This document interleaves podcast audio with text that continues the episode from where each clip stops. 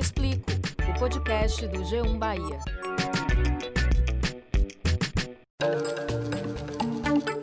Olá, eu sou Valma Silva, editora do G1 Bahia. E eu sou Camila Marinho, repórter e apresentadora da TV Bahia. E esse é o Eu Te Explico, o podcast do G1 Bahia. Estamos no Novembro Negro, mês da consciência negra. Os tempos são de resistência. Na verdade, para o povo preto sempre foi preciso lutar para existir. E tanta luta foi silenciada pela história escrita por brancos, responsáveis pela escravização da população negra vinda de África. Em 2020, Valma, manifestantes que participaram de um ato antirracista no sul da Inglaterra derrubaram a estátua de um traficante de escravos e depois jogaram essa estátua em um rio que corta a cidade. Esse foi apenas um dos protestos antirracistas que aconteceram pelo mundo desde a morte de George Floyd, cidadão negro sufocado por um policial branco em Minneapolis, nos Estados Unidos, no dia 25 de maio do ano passado. Pois é, Camila, a onda de protestos e a destruição de monumentos que simbolizam racismo também chegou ao Brasil. Em São Paulo, a estátua de Borba Gato, bandeirante que escravizou pretos indígenas, foi incendiada. Essa já tinha sido a segunda vez que a estátua foi alvo de protestos antirracistas. Bom, apesar de ter acontecido em São Paulo, Valma, essa mobilização levantou uma questão importantíssima, que é justamente a permanência ou não desses monumentos. Aqui em Salvador, por exemplo, estátuas e nomes de ruas são dedicados a traficantes africanos, como Joaquim Pereira Marinho, que estima-se que tenha trazido mais de 11.500 homens, mulheres e crianças, como escravizados aqui à Bahia. Terrível isso, Camila. E por causa dessa situação, existe um projeto chamado Salvador Escravista formado por historiadores e professores de universidades públicas da Bahia, que questiona essas homenagens controversas na capital baiana e em outros pontos do estado também. E mais que isso, o projeto pretende desmistificar histórias contadas ao longo de décadas sob a perspectiva de homens brancos. Afinal de contas, os monumentos devem ser removidos? Será que devem ser levados para algum museu que mostre a realidade da história escravocrata do país? ou devem ser apenas ressignificados? Vamos falar mais sobre esse assunto com o museólogo, gestor cultural e doutorando em estudos étnicos pela UFBA, Vinícius Zacarias, e também com o mestrando do programa de pós-graduação em arquitetura e urbanismo, também da UFBA, Atailon Matos. Vinícius Zacarias, seja muito bem-vindo aqui ao Eu Te Explico. Queria saber sua opinião sobre monumentos que retratam traficantes de africanos para a escravização no Brasil como homens poderosos e até mesmo como heróis. Estão acontecendo no mundo é, diversos movimentos de contestação a esses monumentos históricos controversos, né? nós chamamos dessa forma, que são monumentos históricos que servem para homenagear, em um determinado tempo histórico, é, figuras que foram que são controversas e comprovadamente, né, a partir da historiografia nos apresenta isso, foram escravocratas, ditadores, dominadores, enfim, contribuíram para o processo de exploração colonial no nosso país, né? E é um movimento que acontece não só no Brasil, mas no mundo inteiro, grande parte do mundo, né? A gente observa isso na Europa, observa isso também no norte da América.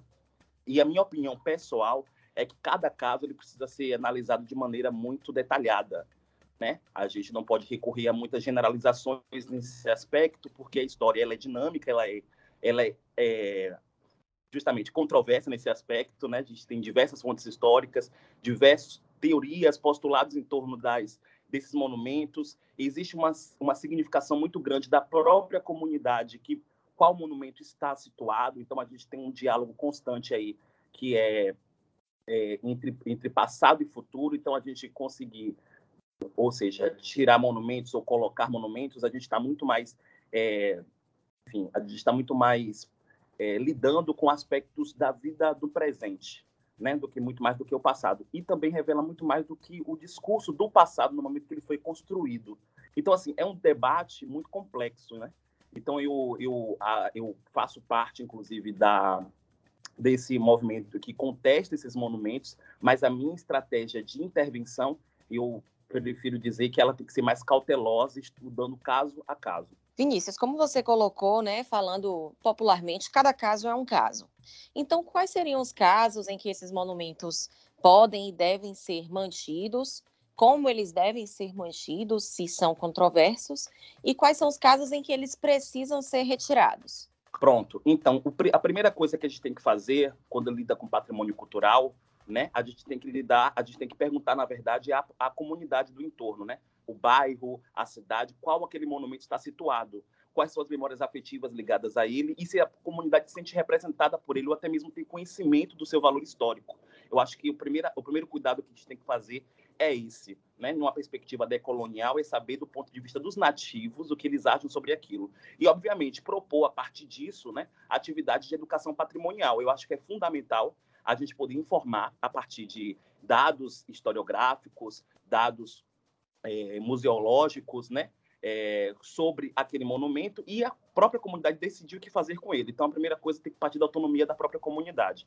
Então, como muitos daqui, desses monumentos que estão sendo contestados realmente são figuras que representaram é, processos de violência né, é, no nosso país, isso são muitas vezes são incontestáveis porque a historiografia nos mostra isso essa solução a intervenção para o problema ou seja o problema está na maneira como a gente intervém né? A intervenção para o problema ela também tem que ser feita a partir de uma escuta coletiva com a própria comunidade, né? Porque como eu como eu, eu reitero mais uma vez, uma praça, um busto, um monumento, uma rua, é, enfim, ela tem um traço simbólico afetivo do presente para muitas pessoas, né? E por mais que uma um determinado monumento ou um determinado patrimônio ele é, é tem recebe o nome de algum algum escravocrata, algum ditador, ele muitas vezes revela um dado do passado, do tempo que foi construído para o que para o que está acontecendo agora. Então, é, essa ressignificação de apagar a história, né, ressignificar e apagar um processo da história, ela é, tem que ser vista com muito cautela, porque o processo de violência também ele faz parte um, da construção da nossa identidade, né? Então, assim, a gente acaba, a gente, a gente hoje é, flui um, nós fluímos, na verdade, um, um sentimento de é, resistência a partir de uma memória traumática.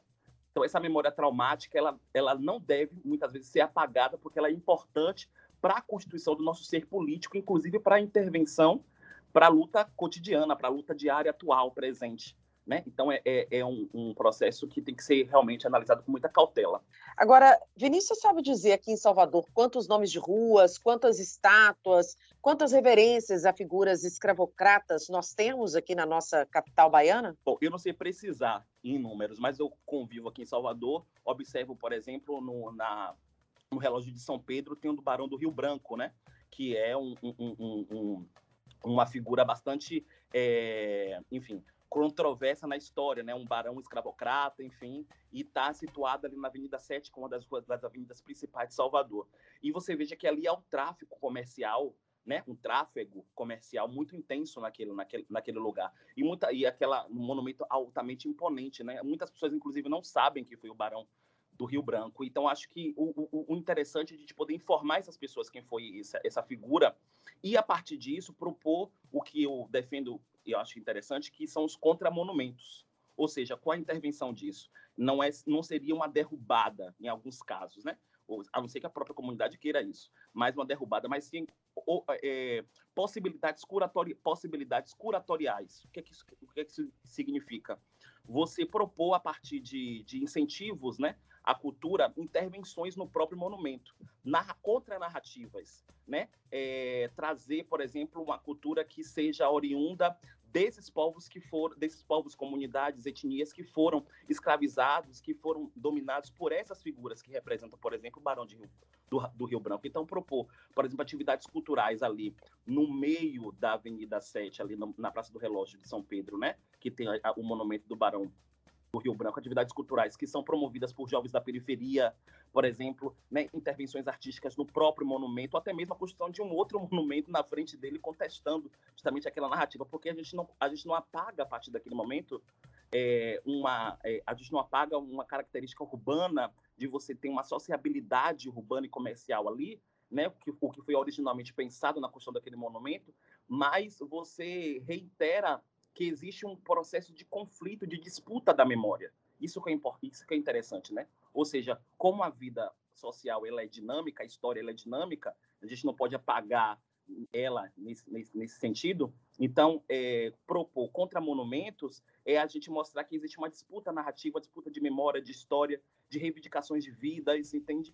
Então, é algo que a gente, a gente, a gente consegue, inclusive, até dinamizar mais né, a, a, a relação da, do patrimônio com a cidade, por exemplo. Mas tem diversos outros monumentos também aqui em Salvador que são bastante problemáticos. Tem um, a, no monumento também de Souza, que, na, é, que fica ali na Praça Municipal, né, que é um outro é, colonizador, enfim, que comprovadamente é, liderou tropas pelos interiores do Brasil para escravizar indígenas. A gente tem diversos outros monumentos. Tem o estátua do Conde de Pereira Marinho, também aqui em Salvador. Enfim, é, no interior também tem muitos. No interior, tem uma coisa que me chama muita atenção quando você falou sobre o monumento do Barão do Rio Branco, é que quase todas as cidades têm uma rua chamada Barão do Rio Branco. São, duas, são, são dois nomes de via certos em cidades do interior, Avenida Getúlio Vargas, ou Rua Getúlio Vargas, e Barão do Rio Branco. Né? Então, é uma realidade, a gente está falando de Salvador, mas que existe em quase todas as cidades baianas, se não com monumentos, mas com o nome de ruas. Agora, existem dois projetos que tramitam na esfera estadual que tratam dessa questão. Como você avalia essas propostas que partem do poder público? Algumas escolas aqui em Salvador, por exemplo, até já tiveram nomes mudados, retiraram nomes de ditadores para personalidades que combateram a ditadura, que foram importantes no, na luta contra o apartheid. Como que você avalia essa questão? Os projetos de lei que, que tramitam aqui na esfera do Estado, do município, eu conheço alguns deles, é, têm uma intenção, um mérito de ser muito importante mas eu fico preocupado com a espinha dorsal do problema, porque a gente, é, ou, seja, tirar monumentos é, históricos controversos, né, de figuras que foram escravocratas, ditadores, enfim, que representam o que há mais de violento na história do Brasil, para colocar em outros museus, como é, inclusive é, um, é, como rege uma das redações aí de um dos projetos, é, criar outra instituição museológica dentro de Salvador, no centro da cidade, me, me parece ser um trabalho de trocar seis com meia dúzia. Por que eu falo isso? Porque o que nós precisamos enfrentar de maneira muito latente no consumo cultural, assim por dizer, é a acessibilidade aos museus, inclusive das pessoas que compõem a periferia da cidade de Salvador. Então, o, centro da cidade é permeado de, de instituições museológicas com um, um, discurso curatorial maravilhoso, muitas delas, entendeu? Muitas delas muito tradicionais, muitas, mas outros com propostas curatoriais de tipografia muito importantes, interessantes, com missões, é, realmente missões é, muito progressistas, né? E que trazem uma outra perspectiva contra-elitista da, da, do consumo cultural, do acesso à cultura, mas o que a gente precisa fazer, na verdade, é democratizar o acesso aos museus, para que as pessoas que são descendentes justamente desses povos que foram oprimidos tenham acesso a essas narrativas e possam construir suas próprias seus próprios pensamentos críticos sobre o tema, entende? Então eu acho que é, o esforço que tem que ser empreendido para poder criar novas instituições, né, com, com o objetivo de contestar essas narrativas é, coloniais, né, ela deve ser empregada para um outro esforço. O esforço agora de criar instituições museológicas nas periferias, de poder estimular que as pessoas das periferias, né, é, de Salvador, quando eu falo periferia, as pessoas que não são do centro, né, de Salvador, das comunidades, pessoas que são é, é, é, ribeirinhas, por exemplo, dos interiores do, do, do, do, nosso estado, elas têm um acesso a, ao hábito de visitar museus, né? ao hábito de visitar galerias, ao hábito de poder colocar na sua, no seu, na sua cesta básica, na verdade, né? esses bens culturais, né? esse acesso à cultura.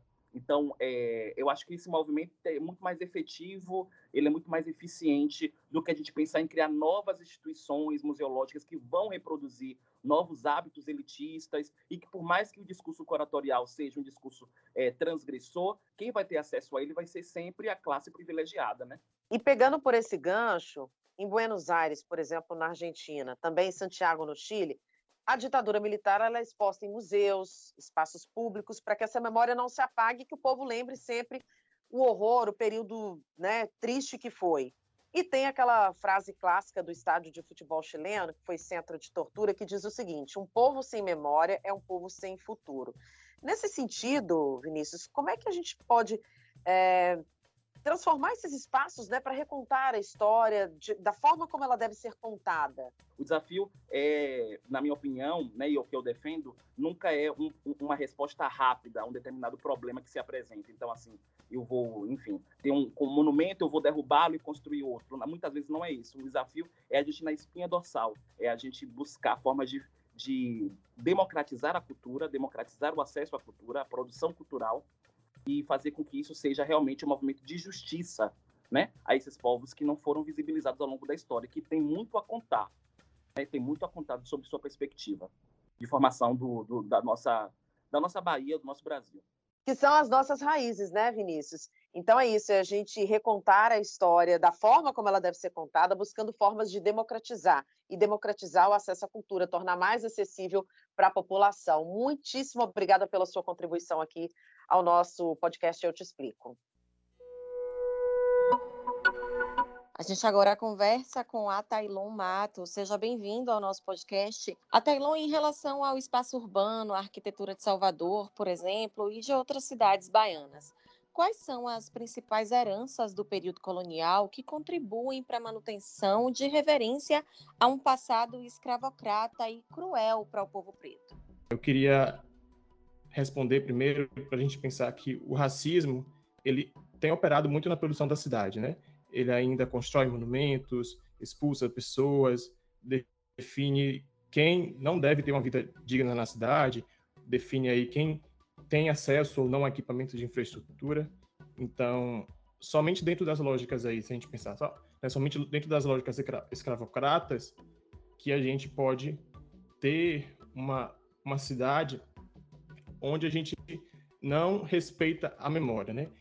E aí, para a gente pensar a constituição do espaço urbano e é como o espaço urbano ele é moldado, né, a gente pensa que a constituição da memória desses monumentos escravocratas ela é ela dialoga diretamente com a relação que a gente constitui com a memória, né? Se a gente pensar que a memória aí é um campo que está em constante disputa, a gente não pode pensar a memória como esse como esse como esse elemento que é parado no tempo, né? A memória é um elemento que está em constante disputa. E aí, quando a gente pensa as disputas que se dão no campo urbano, né, e pensar aí a cidade como essa materialização dessas memórias, a gente pensa em como a gente ter, né, por exemplo, se tratando de Salvador, uma cidade que é majoritariamente preta e constituída pelas pessoas pretas. A gente ter monumentos, né, que são aí espalhados pela cidade, eu posso citar alguns logo mais, mas a gente tem monumentos ainda que são espalhados pela cidade que ainda é, homenageiam figuras que contribuíram para a escravidão dessas pessoas, né? Para os antepassados dessas pessoas, para os ancestrais dessas pessoas. A gente está dialogando com uma, uma, política de esquecimento dessa memória, né? E de, e, de, não só de esquecimento, mas também de valorização. Você falou que pode mencionar alguns desses monumentos. Por favor, cite alguns deles. Quais são os, os considerados problemáticos, digamos assim, na nossa capital? A Câmara Municipal que fica ali de frente do elevador Lacerda, e é um espaço político, um espaço de decisão política, né? E a gente pensa que na frente da Câmara Municipal tem um monumento de, do Tomé de Souza. Né? O Tomé de Souza foi aí o, o primeiro governador geral e o responsável pela, por expedições que capturavam indígenas no interior do país, né? E aí é um exemplo para mim muito sintomático, né? A gente tem na frente de um espaço de decisão política do, do, da cidade, um monumento que ainda está ali rememorando né, esse, esse personagem que foi emblemático assim nesse sentido de, de extermínio da população indígena. Né? E aí tem outros também que, a gente pode, que eu posso citar, como, por exemplo, o Conde, de Pereira, o Conde Pereira Marinho, que é homenageado com a estátua na parte externa do Santo Isabel. Né? Tem registros documentais e registros formais que ele fez aí cerca de 33 viagens de transporte africanos, de transporte de africanos a serem escravizados no Brasil, entre aí os anos de 1839 e 1850. E aí ele virou provedor da Santa Casa com a fortuna que ele construiu do tráfico de escravizados. E aí no rastro desse patrocínio, né, construiu essa entidade de saúde sem fins lucrativos. Mas teve seu passado escravocrata, de certa forma, maquiado, né? Então é algo que a gente precisa discutir, precisa trazer à memória essas lutas de quem escravizou, né? E aí não somente de quem foi escravizado, mas repercutir essa memória também que tende a ser apagada. Pensando nesse sentido, Atailon, qual que é o caminho que você enxerga para mudar esses espaços públicos que contam a história de uma forma equivocada e que reforçam ainda mais essa sociedade racista que a gente vive hoje? Sua pergunta é muito importante, né? Porque a gente tem falado muito em retirar, né, esse, esses monumentos. Foi um movimento que começou lá com, com, a, com a morte, com o assassinato, né, de George Floyd nos Estados Unidos, né? Se começou a muito questionar esses, esses monumentos. Houveram, houveram algumas ações nacionais, algumas ações internacionais também de retiradas e, e de, de, destruição desses monumentos, né? Mas e são, e são ações que são de certa forma legítimas, né? Porque elas provocam esse questionamento da história, esse questionamento da memória, né? Pensando aí, como eu falei, essa memória como um campo de disputa. E aí, se a gente pensa qual seria a solução, né? É, tem países africanos, né? Eu vou dar um exemplo, né? Países do continente africano que passaram pelo movimento, pelo processo político de descolonização e tiveram seus, seus monumentos, sua história, né? Seus símbolos questionados. E aí, quando a gente fala direito à cidade, é se revisitar esses símbolos, porque esses símbolos constituem a imagem política do, do, do Brasil, né, do país.